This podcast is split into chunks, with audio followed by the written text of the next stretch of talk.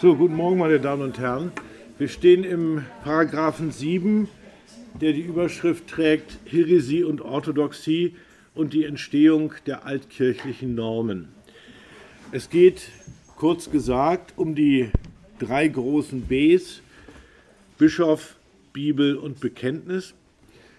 Woran mir besonders liegt, ist Ihnen deutlich zu machen, dass diese drei Normen nicht sozusagen in einem Akt plötzlich da sind, sondern dass sie im Prozess von Auseinandersetzungen entstehen, dass es sich um ein dynamisches, äh, um einen dynamischen Vorgang handelt und dass die Auseinandersetzung mit Devianten, also abweichenden, von der großkirchlichen Norm abweichenden Tendenzen, äh, vulgo sogenannten Ketzereien steht. Also die Auseinandersetzung mit äh, Formen des Christentums, die von der großkirchlichen Linie abweichen, sind ein entscheidender Dynamisierungsfaktor jener Entwicklung, die zur Ausbildung der drei altkirchlichen Normen Bibel, Bischof, Bekenntnis führen.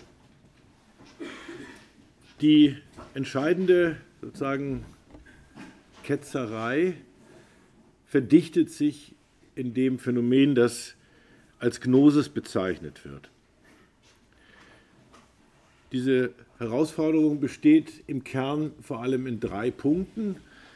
Erstens in der Infragestellung des Schöpferseins Gottes, demgegenüber die Kirche an der Einheit von Schöpfer und Erlöser Gott festhält. In der Gnosis treten der Erlöser und der Schöpfer der negativ beurteilt wird, auseinander. Der zweite Punkt kann unter den Begriff des pneumatischen Elitarismus gefasst werden. Gnostiker halten sich für etwas Besseres als die große Masse. Demgegenüber besteht die Aufgabe der Kirche darin, ihre Einheit, ihren inneren Zusammenhalt, ihre Gemeinschaft als Gemeinschaft der Verschiedenen aufrechtzuerhalten. Und drittens, in Bezug auf das Verständnis Christi leugnen die Gnostiker eine Realität der Menschwerdung Gottes in Christus, da der Erlöser Gott sich niemals auf so etwas Niedriges wie die Materie, das menschliche Fleisch einlassen würde.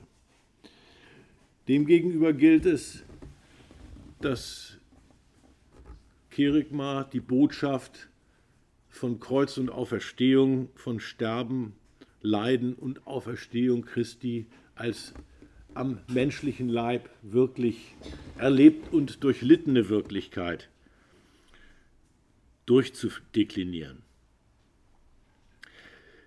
Die Gnosis begegnet im zweiten und dritten Jahrhundert in Gestalt innerkirchlicher Gruppen, aber auch als eine sozusagen Bedrohung von außen. Sie ist in der Kirche, aber auch außerhalb der Kirche platziert.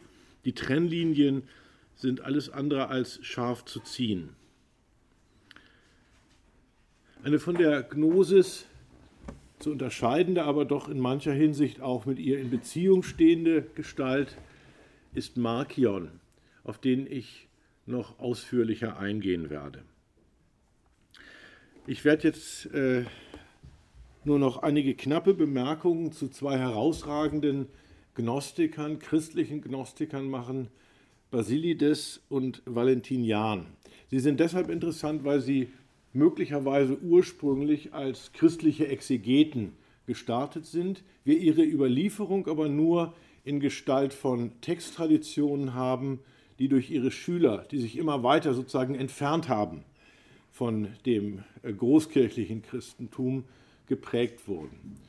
Äh, sodass es eine erhebliche wissenschaftliche Anstrengung war und ist, sozusagen die Ursprungsgestalt ihrer Lehren um 100 äh, zu rekonstruieren. Beide waren mutmaßlich Exegeten Ihre Schüler verzeichneten ihre Tradition im Sinne eines prinzipiellen Gegensatzes gegen die Kirche. Über Valentinian kann man immerhin ausmachen, dass er eine Art Philosophenschule in Rom betrieben hat, also Schüler um sich äh, sammelte, seine eigene Lehre äh, auch dadurch an Glaubwürdigkeit gewann, dass er das Martyrium erlitt. Nach allem, was wir wissen, hat er zwischen 140 und 155 äh, in Gestalt seines Schülers äh, Ptolemäus sozusagen eine Fortsetzung, einen Fortsetzer gefunden, äh, der nach und nach sozusagen hinausdriftete.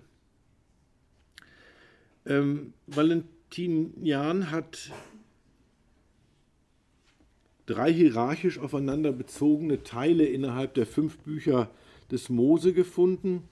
Das erste entstammte von Gott. Es steht auf der höchsten Stufe und umfasst das reine Gottesgebot, dem nichts Fremdes beigemischt ist. Das sind die zehn Gebote. Das ist sozusagen die Kernbotschaft des guten Gottes.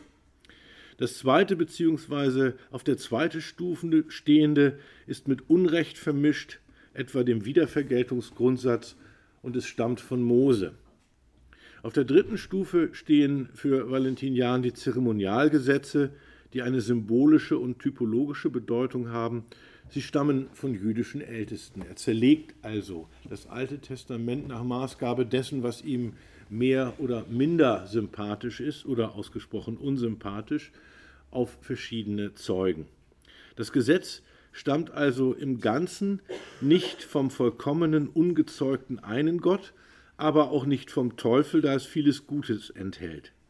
Es geht auf einen in der Mitte stehenden mittleren Gott zurück, eine der Emanationen des höchsten ungezeugten Gottes.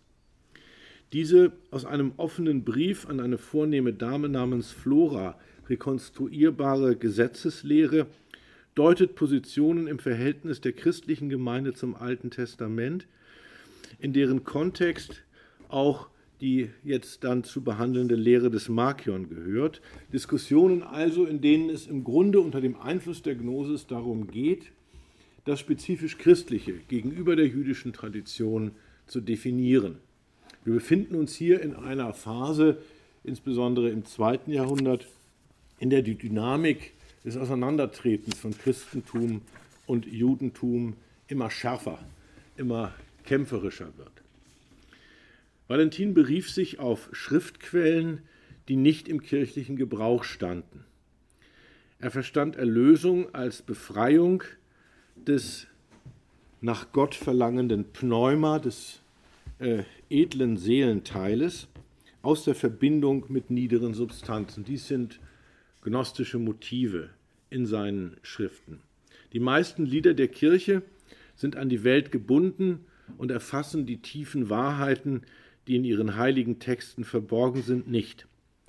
Die valentinianische Gnosis ist als eine Alternative und auch als eine echte Konkurrenz zum großkirchlichen Christentum zu betrachten.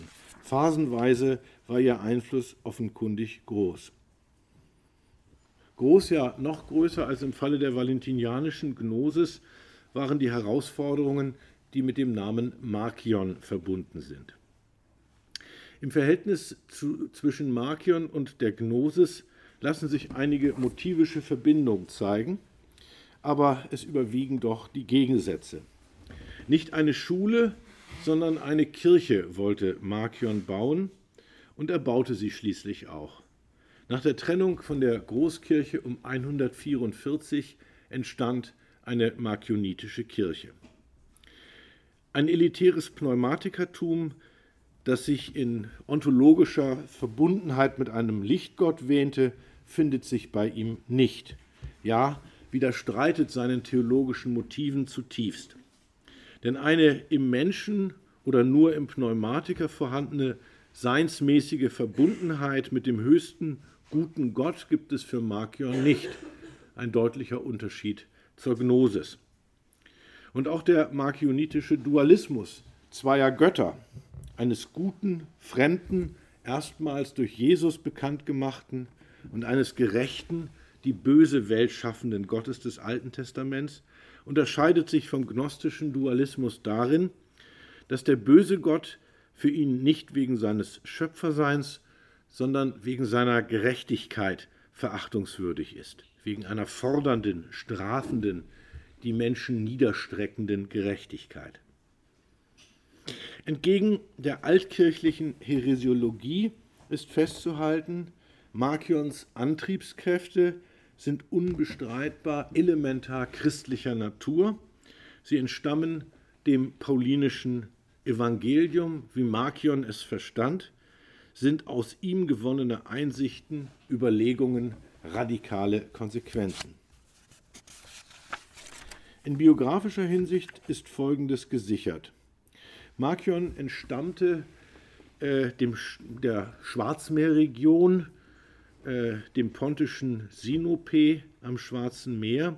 Sein Vater war dort Bischof, die Familie war wohlhabend. Er selbst wird mehrfach als Schiffsräder bezeichnet. Er übergab der römischen Gemeinde bei seinem Wechsel dorthin die gewaltige Summe von 200.000 Sisterzen.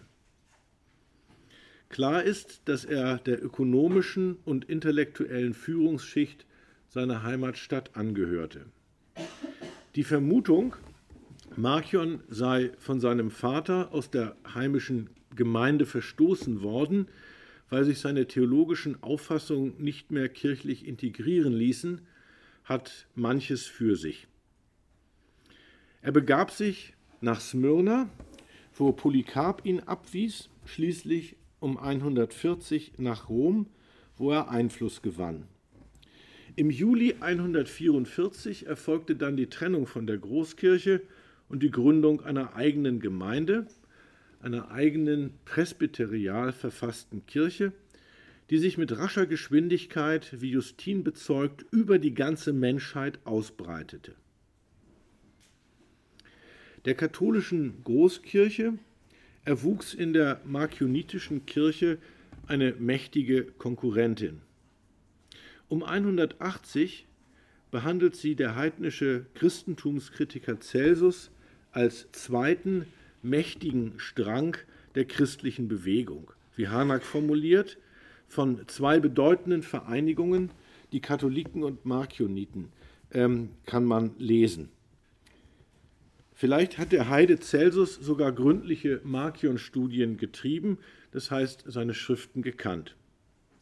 Auch wenn Celsus bisweilen den Zusammenhang zwischen Markion und der Gnosis sehr stark betont, ist ihm dessen eigenständige Bedeutung etwa im Zusammenhang der Weissagungsbeweise des Alten Testaments, die Markion grundsätzlich ablehnt, deutlich geworden.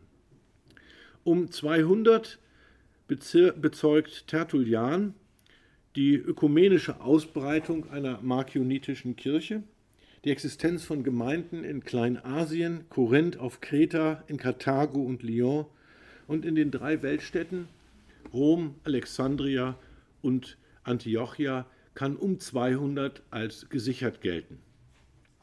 Im Osten scheint die Ausbreitung der markionitischen Kirche noch erfolgreicher gewesen und lang anhaltender wirksam geworden zu sein. Im vierten Jahrhundert ist der Markionitismus im Osten noch eine echte Konkurrenz zur katholischen Großkirche. Erst kaiserliche Ketzergesetze verdrängen die Markioniten im fünften Jahrhundert aus den Städten in die Dörfer. In entlegenen Winkeln des Orients halten sie sich noch jahrhundertelang. Man muss also damit rechnen, dass die markionitische Kirche die wohl größte Konkurrenz zur katholischen Großkirche gewesen ist.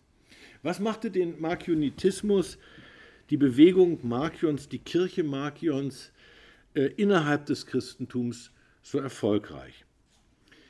Ich denke in gewisser Weise vor allem die Konsequenz, mit der die Eigenständigkeit und die Neuheit des Christentums im Gegenüber zum Alten Testament und zum Judentum behauptet wurde. Die Idee eines eigenen, eines neutestamentlichen Kanons heiliger, verbindlicher Schriften hat Markion geschaffen und damit die Großkirche zur Ausbildung ihres eigenen Kanons, vor allem aber zur Grundentscheidung eines zwiefältigen Kanons Alten und Neuen Testaments veranlasst oder besser genötigt. Der christliche Umgang mit der jüdischen Bibel basierte ja wesentlich auf der typologischen und allegorischen Auslegung des Alten Testaments. Man beanspruchte die Schriftensammlung Israels für sich, weil man sie unter dem Gesichtspunkt der Weissagung auf Christus und die Kirche benutzte. Das wörtliche Verständnis des Alten Testaments wurde in aller Regel abgelehnt, ja als ein jüdischer Irrtum gebrandmarkt.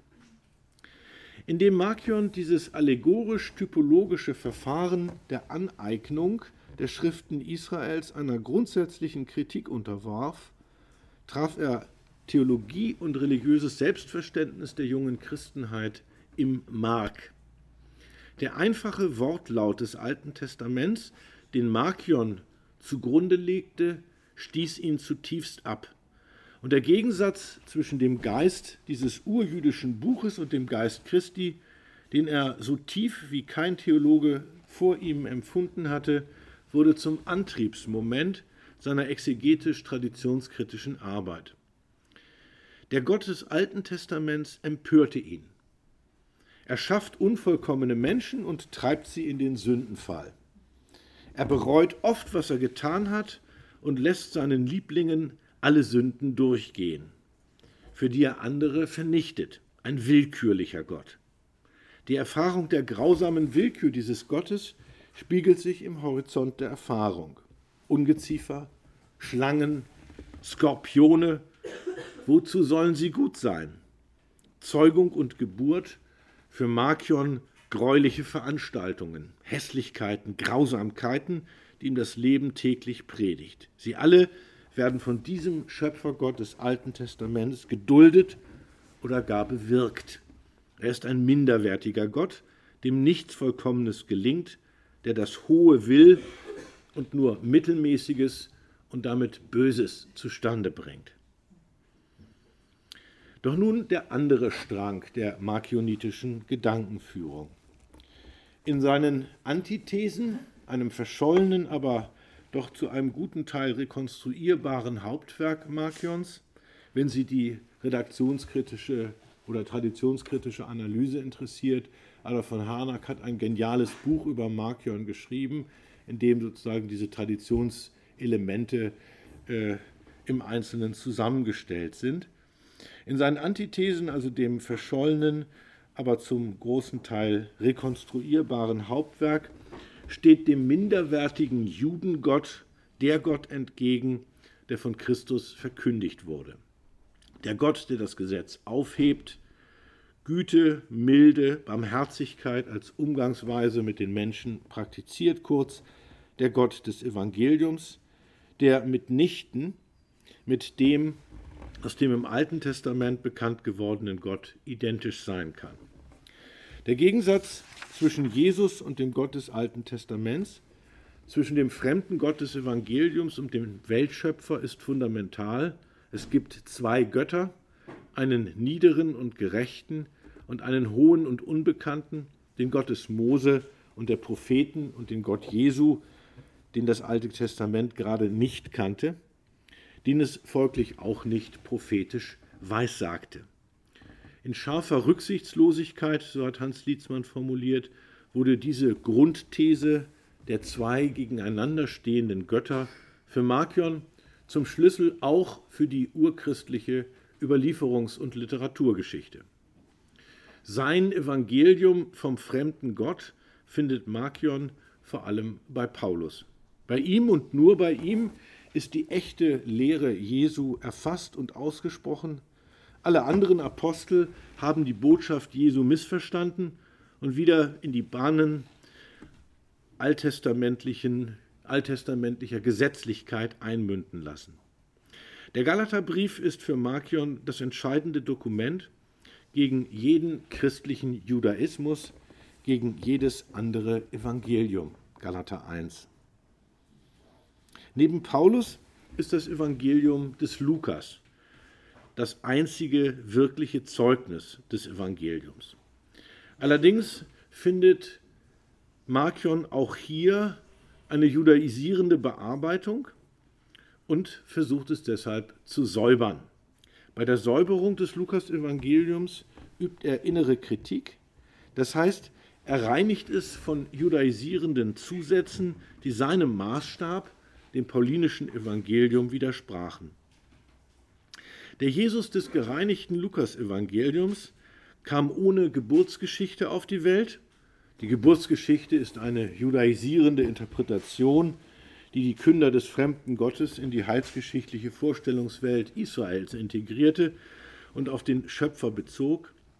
Auch zum Beispiel Galater 4,4, von einem Weibe geboren und unter das Gesetz getan, ist für Markion ein judaisierender Zusatz. Wie hätte sich der eine Sohn des höchsten Gottes mit dem Schmutze menschlicher Geburt beflecken können? Er war ein Phantasma, Christus wie die Engel, hatte lediglich einen Scheinleib angelegt, ein motivisches Verbindungsglied zur Gnosis, kein wirkliches Leiden des Erlösers, sondern ein Leiden in einem Scheinleib. Äh, er predigte Sanftmut und Geduld statt Hass und Vergeltung. Er kam, das Gesetz aufzulösen, nicht es zu erfüllen, wie fälschlich Matthäus 5, 17 behauptet wurde. Die Konsequenz, die Markion zog, war die Bildung eines aus Paulusbriefen und dem gereinigten Lukasevangelium bestehenden neutestamentlichen Schriftenkanons. Dies war der eine und einzige Kanon, denn das Alte Testament lehnte Markion ja ab. Sein Kanon trat gleichsam an die Stelle des in der Christenheit bisher anerkannten Kanons biblischer Schriften des Alten Testaments, der Graphä, der Schrift schlechthin. Die Stärke dieses radikalen Aktes bestand zweifellos in der Konstitution eines theologisch kohärenten, ganz an der Neuheit Christi ausgerichteten, normativ verbindlichen Textzusammenhangs. Markion hat die Idee eines neutestamentlichen Kanons geschaffen, und zwar in der Form einer Verbindung von Evangelium, in seinem Fall des gereinigten Lukasevangeliums, und Episteln, in seinem Fall den zehn paulinischen Briefen. Seine Grundentscheidung, diesen neutestamentlichen Kanon gegen die kanonische Geltung des Alten Testaments zu stellen, machte die Großkirche, wie Sie alle wissen, nicht mit. Doch der Kanonisationsprozess der neutestamentlichen Schriften dürfte ohne die Initiative Markions schwerer verständlich sein als durch sie. Der Prozess der Kanonisierung der Schriften des Neuen Testaments vollzog sich in verschiedenen Stadien. Ich habe letzte Woche ein entsprechendes Blatt ausgeteilt. Der erste war seit dem ersten Jahrhundert im Gange, die Sammlung und gottesdienstliche Verwendung urchristlicher Schriften neben dem Alten Testament. Dabei wurde allerdings der jüdische Kanon nicht einfach übernommen. Die erste offizielle Fixierung der alttestamentlichen Schriften stammt von ähm, Bischof Damasus von Rom äh, aus dem Jahre 382 und umfasst 47, der jüdische Kanon hingegen 39 Bücher. Also der christliche Kanon des Alten Testaments enthält über den jüdischen hinaus das Buch Judith, das Buch Tobit, das erste, zweite Makkabäerbuch, die Sprüche Salomos, Jesus Sirach, Baruch und Zusätze zu Esther und Daniel. Diese sogenannten Apokryphen waren in die Septuaginta aufgenommen, nicht jedoch in den hebräischen Kanon. Luther rekurrierte auf die sogenannte Hebraica Veritas, also die Wahrheit der hebräischen Bibel. Das Tridentinum hingegen bestätigte für die römische Kirche ähm, den äh, Septuaginta-Kanon, also einschließlich der Apokryphen. Die Reformierten zogen mit Luther. Also auch im Hinblick auf den Kanon gibt es konfessionelle Unterschiede.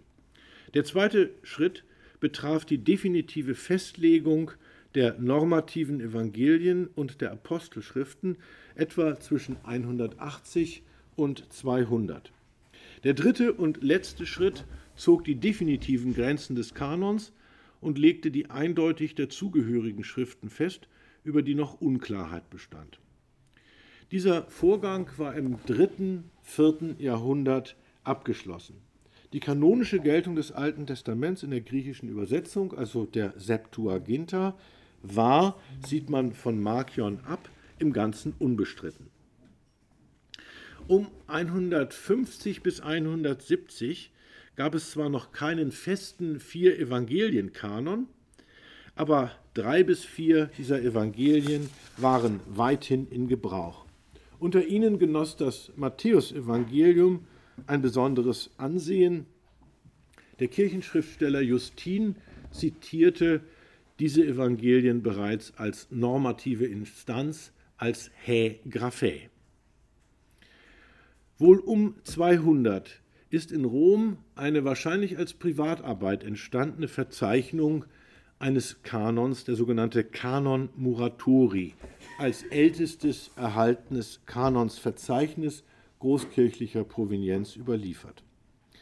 Der Kanon Muratori enthält alle als normativ anerkannten, für die Vorlesung im Gottesdienst zugelassenen neutestamentlichen Schriften mit jeweils kurzer Kommentierung. Er ist nur fragmentarisch, stellt wohl eine Übersetzung aus dem Griechischen dar. Äh, Anfang und Schluss fehlen. Gleichwohl gibt er Aufschluss über die im großkirchlichen Bereich anerkannten neutestamentlichen Schriften. Im Vergleich mit unserem neutestamentlichen Kanon sind alle Schriften außer dem Hebräerbrief, dem Jakobusbrief, dem ersten und zweiten Petrusbrief und dem dritten Johannesbrief genannt wobei die Frage, ob der dritte Johannesbrief nicht doch genannt ist, äh, umstritten ist. Für das Auswahlkriterium dürfte der Bezug auf die Geschichte Jesu und die Apostolizität der Verfasser entscheidend gewesen sein.